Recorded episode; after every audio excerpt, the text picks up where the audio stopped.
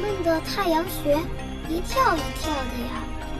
这里怎么会有人吃面呢？不如换个地方吧。我煮个面给你吃，好不好？好啊。欢迎收听无线电台。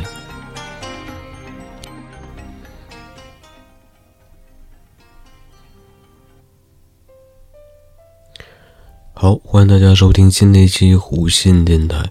那上期讲到了一九九二年的红猪，那这一期该讲一九九七年的幽灵公主。那首先一开始我查资料查幽灵公主的时候，它蹦出来一个条目叫做魔法公主。一开始我以为不是一部动画片，但好像是这个翻译过来的名字不太一样，实际上是一部动画片。那《幽灵公主》也是吉卜力工作室制作、宫崎骏执导的动画电影，那是在一九九七年的夏季推出的。内容描述着在幻想的视听时代里，一名虾夷少年为了找出自己受诅咒的原因而离开家园，之后介入一场人类与森林啊两方冲突的这样一个事件。那这部影片上映的成果，替吉卜力呢也获得了新的里程碑。所累积的一百九十三亿日元票房成绩是吉卜力当时之前卖座最好的动画《红猪》的数倍以上，并且曾一度是日本电影史上票房榜首。直到同年底才被西洋片《泰坦尼克号》啊，这这部卡梅隆导演的电影啊。以及两千零一年同时由吉卜力出品的《千与千寻》等其他影片，呃，所超越。那这部作品也使吉卜力开始拥有与美国华特迪士尼公司接触合作，来进军国际市场的机会。吉卜力呢，呃，除了让华特迪士尼旗下的米拉麦克斯影业负责此作在北美上映的事务外，同时授权给华特迪士尼在全球发行。过去《天空之城》《龙猫》等吉卜力动画的，呃，影音产品。那还有哪些事情？那关于这个剧情啊，还有什么角色，我们就先，呃，不说了。然后先说一下动画的制作过程。那早在二十岁左右的青年时期，宫崎骏就有着要以日本为舞台来制作一篇奇幻作品的想法。之后指导完《鲁邦三世》《卡里奥斯特罗之城》，也就是我们第一期讲的那个呃动画电影之后的一九八零年，宫崎骏曾绘制了一篇剧情类似欧洲童话《美女与野兽》，描述一位名为三公主的少女和一位被天神处罚变身山猫妖的少年一同生活，最后坠入恋情啊，同样名称为《幽灵公主》的一个绘本。当时宫崎骏曾试着向数个电视台推销，并把这部绘本改编成动画，但都没有回应啊，就没有下文了。撤销改编动画方案不成功后呢，宫崎骏仍持续构想各种奇幻风格的作品，包括在1981年计划要改编为电影，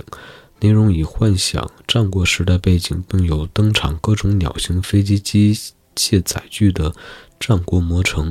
或是于1983年出版，描述一位贫乏小国王子修纳，为了人民粮食问题而踏上寻找谷物种子冒险旅程的修纳之旅。其中，宫崎骏也有将《幽灵公主》绘本里一些点子套用在后期执导的《风之谷》《龙猫》等动画上面。那时候，宫崎骏开始 检讨先前创作的《幽灵公主》的理念，有不少情节类似于流传的世界民间故事。存在着缺乏原创的缺点，并开始透过一些人类自古以来与环境互动情况的相关书籍文献来增加新作品里的世界观。在制作完1992年上映的《红猪》之后，宫崎骏向吉卜力影片制作人铃木敏夫透露，有意将《幽灵公主》作为一篇指导作品的念头。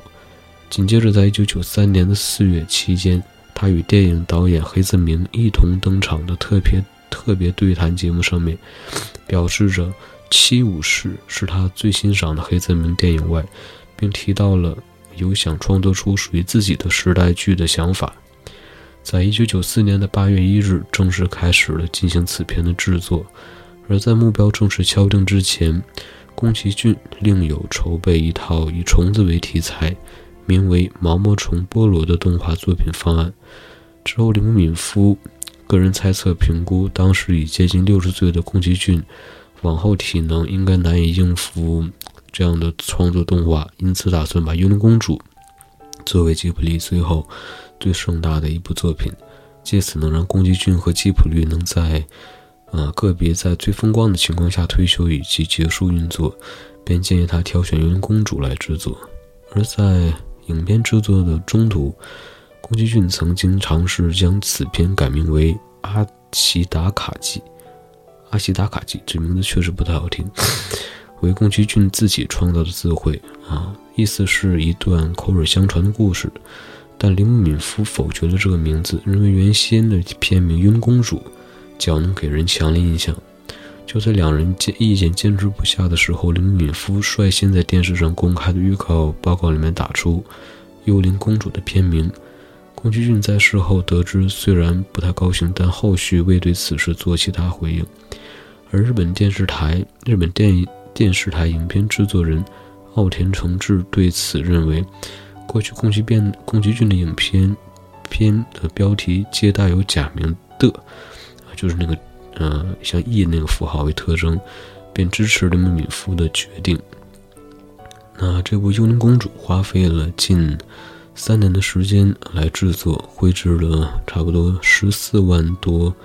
的画稿，耗尽大概二十五亿日元的制作费用。上映的当天呢，在全日本啊，全国二百六十家电影公馆公开之后，有在当时任职于日本华特迪士尼公司。影视部门的星野康二协助之下，获得在美国上映的机会。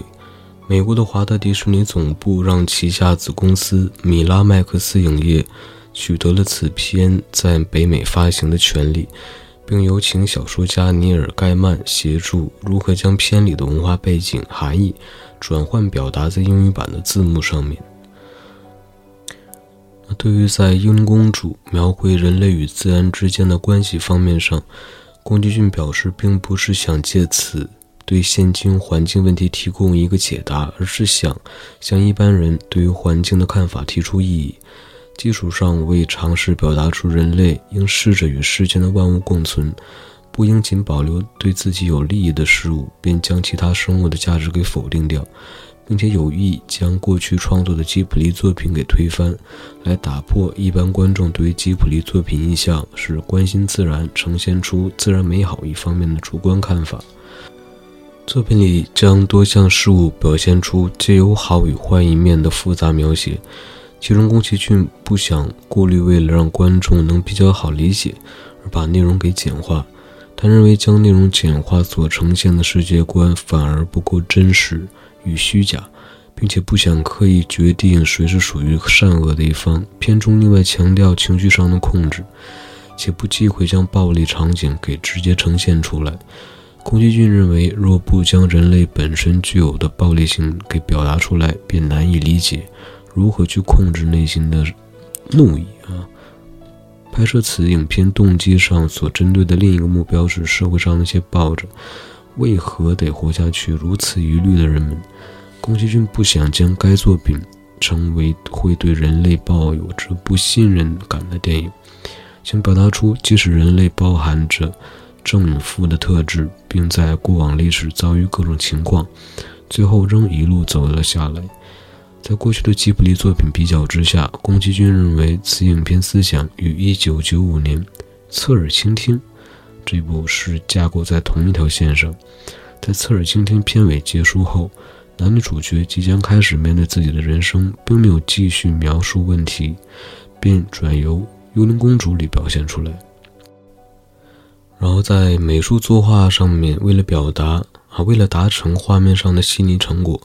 吉卜力动用了在此作品之前最多的二十七名原画成员。过去，一九九五年吉卜力短片电影动画《On Your Mark》，《On Your Mark》中崭露头角的安藤雅思，则在此影片首次尝试作画监督职务。他负责了有关角色处理与动作表现上的内容，另两名作画监督近藤喜文与高坂希太郎则处理需重绘以及较虚难度的原画后，再转手给安藤雅思修正。美术指导上联合了南路和雄、山本二三、武重阳二、田中直哉、黑田聪等五人来担任。其中在森林场景的画面上，主要由南路和雄与南路和雄与山。本二三负责，他们分别前往白城山地及乌九岛取景，因取景地点位置一北一南的不同，让作品里混合着山毛榉与照叶林的森林描写。偏离与自然森林对照的达达拉城，则由擅长描绘纳什空间的武重阳二担任。为了表现出自然与自然相抗衡的味道。五重阳二将达达拉城强调出能给予人有厚重感、厚重的感觉。然后在宣传方面啊，《幽灵公主》是吉卜力在当时之前唯一有指定明确收入成绩的影片，扣除给电影院利润后六十亿元的发行收入目标，即为要超越过去最卖座吉卜力的动画片《红猪》二十八亿日元两倍以上的成绩。而让铃木敏夫投入了在此之前前所未有的吉卜力影片宣传规模。当时他在热海与来自德间书店、日本电视台等相关负责宣传人士聚会讨论里，以过去上映吉卜力作品的经验，推论出宣传费用等于发行收入的原则，并将宣传费用拉高到六十亿日元。为了让各地电影院负责有意。上映此片，铃木敏夫从影片里设法挑选出可对应各地方风情的要素来作为卖点。如面对来自北海道人士，便强调片中有关虾夷及阿伊努方面的文化描绘；关西地区则提到达达拉城的炼铁场景。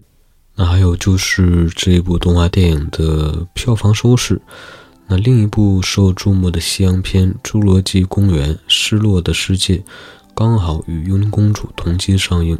加上就算发行收入达到铃木敏夫的目标六十亿日元，仍难以打平所投入宣传费用等种种情况。当时此影片的票房成绩表现被有所疑虑，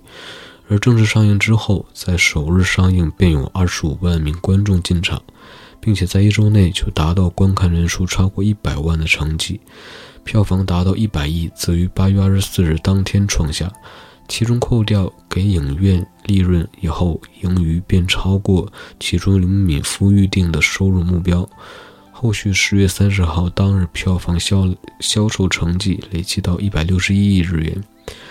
去掉分红后的九十亿九十六亿五千万，超越了过去《E.T. 外星人》在日本上映时所创下的成绩，成为当时日本有史以来发行收入最高的电影。隔年一月十四号，《幽灵公主》做了第二次排档上映，最后累计的票房成绩约为一百九十三亿元，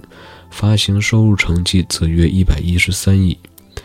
日本海外方面，当时在美国上映并未达到亮眼的成绩，累计的票房大约为二百三十多万美元，估计仅有五十万上下人观看。其中，《幽灵公主》超过两小时以上的影片长度，在当时美国动画影片里是前所未见的。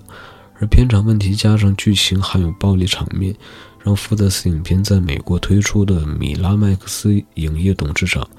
哈维·温斯坦曾向吉卜力要求在上映前删减片段。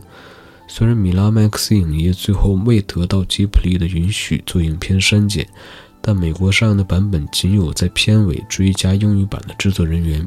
因此比日语原版多出两分钟的长度。亚洲部分在台湾当时约有四十家电影馆上映，而香港则大概有二十二家左右。好，那这一期《幽灵公主》啊，只讲了《幽灵公主》这一部，然后接下来还有二两千零一年的《千与千寻》，两千零四年的《哈尔移动城堡》。